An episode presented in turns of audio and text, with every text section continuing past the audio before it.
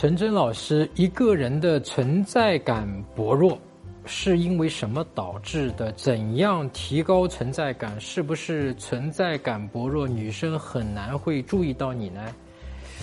哎呀，哥们儿，其实你存在感不薄弱啊！你看，你这一个短短的一个问题里面，一二三三个问题都都囊括进去了，对吧？完了，这三个问题还是都是很大的问题，所以你在我面前存在感很大很大的啊！所以你存在感其实并不薄弱啊！你可能自己以为自己存在感薄弱，但是确实回答你这个问题，就是说，一般来说，我们存在感薄弱呢。很多是由于我们，比方说童年或者成长过程中受到的一些挫折，或者说是一些压抑。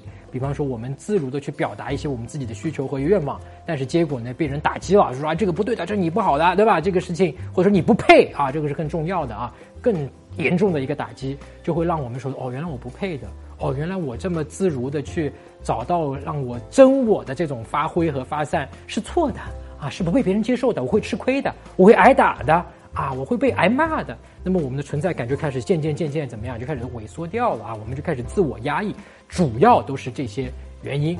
那么现实的在我们生活中，比方说跟别人相处，或者跟女生的一些相处，我们不要特别的额外的去注意说，哎呦，我跟他面前我存在感是不是很强？有些哥们儿啊，我们就会特别在意这个事儿，就会变得过头了。其实会变得很自负，或者是变得这个人很难相处，让人家很讨厌啊，自己端着或者怎么样，就是就是，其实你是生怕自己存在感太弱，所以刻意在他面前去表现，而这个其实是一个反面的一个过度表现，是错的。其实真正的我们不用太在意自己的存在感是强或者是弱，我们其实真正的要在意的是什么呢？就在每一刻生活的当下和女生聊天的当下，我们要在意的是什么呢？就是说我自己现在这一刻。是不是按照我自己的本心，我自己内心真实的最真我的那一块意愿去走的？因为你最真实的那个真我，因为我们一直想找到真实的自己，对吧？找到真我是最有魅力的。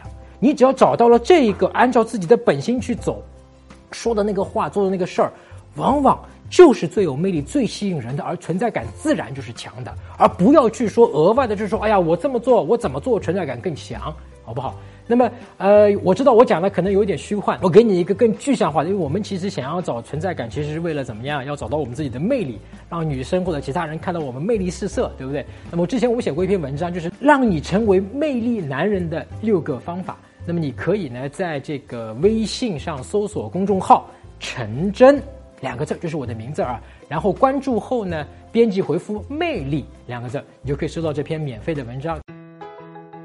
搜索微信公众号“陈真”，打开微信，点击上方搜索，输入“陈真”两个字，成功的“陈”，再点搜索，那个戴眼镜的呢，就是我，点一下这个人，点击关注公众号，你就加上我了啊。